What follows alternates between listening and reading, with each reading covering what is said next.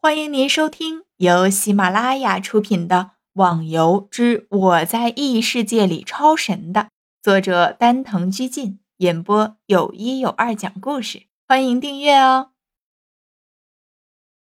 第二百三十七集，我也不想啊，谁叫我运气差，在游戏里什么东西都弄不到，所以只好随便凑合着一件穿了。本来这件衣服还不错的。没想到在这里一段时间待下来，衣服就破成这样了，哈哈。现在逍遥才知道，原来自己撒谎也这么厉害的，脸都不红一下。哈哈哈，原来如此，相见也是缘。我们也没什么好东西，这件衣服就送你吧，还是可以起到一些防御作用的。一位比较高的男子从包袱中拿出了一件灰色长袍，逍遥接过来一看。原来是华山派的弟子入门时候穿的衣服。这个游戏里只有华山一个门派，在进入的时候需要穿戴门派服饰。原来各位是华山派的，相信你们一定很厉害吧？逍遥笑着说：“啊，原来你也知道啊！不过夸奖就夸过头了，刚才就差点挂回去了。”这人说着，还想再吹嘘几句。被旁边的人拦下了。我想，我们还是走吧，待在这里很危险。至于救我们的人，看来是找不到了。嗯，好的，这位朋友，我们就先走了。看你可能没进什么门派，要是愿意的话，就来我们华山派，我们一定照顾你。哈哈，一定一定。哎，居然把逍遥当成刚玩游戏的菜鸟了。不过也好。没被发现身份就行。看到几人离开，逍遥站起来看了下这套新衣服，淡淡的笑了下，继续出发了。而那群离开的人也返回。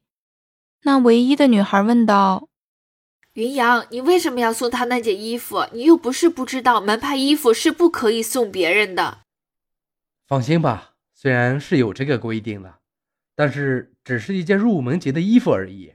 相信也没什么大不了的，何况那个人确实挺惨的。哼，也是，玩游戏玩到他那种程度的，还真是奇闻了。女孩一听，似乎想起了逍遥的狼狈样子，脸上泛起了温柔的笑容。哎呀，糟糕，我们被耍了！突然的，走在最后的一个人喊了一句：“你神经啊，叫那么大声，吓死人的！”女孩生气的说道。哎呀，不是啊！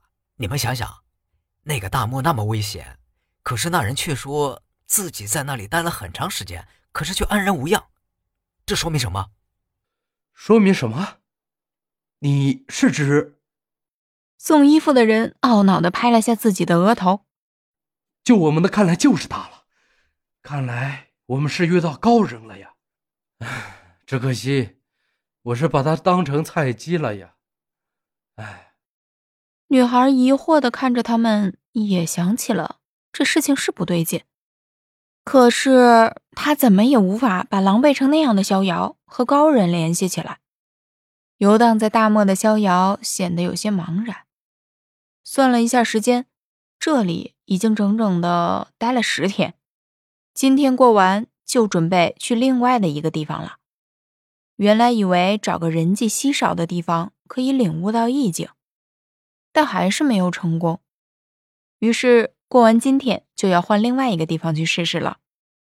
在大漠的东边一块地方，有一处比较宽阔的山脉，里面有无数的山洞。当初逍遥也进去过，但是在环境的影响下，只好退出来。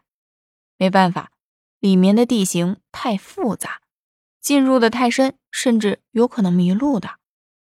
找了一块比较突出的石头。坐在上面休息调养着，长时间的行走使得自己是异常的疲惫。刚刚躺下，就听到了一阵破空的声音。逍遥谨慎的坐了起来，四处张望。一般来说，这里很少有人会来，可听声音，似乎来的人还不少。赶紧找了块隐蔽的地方躲藏起来。到了没有？你到底知不知道宝物在什么地方的？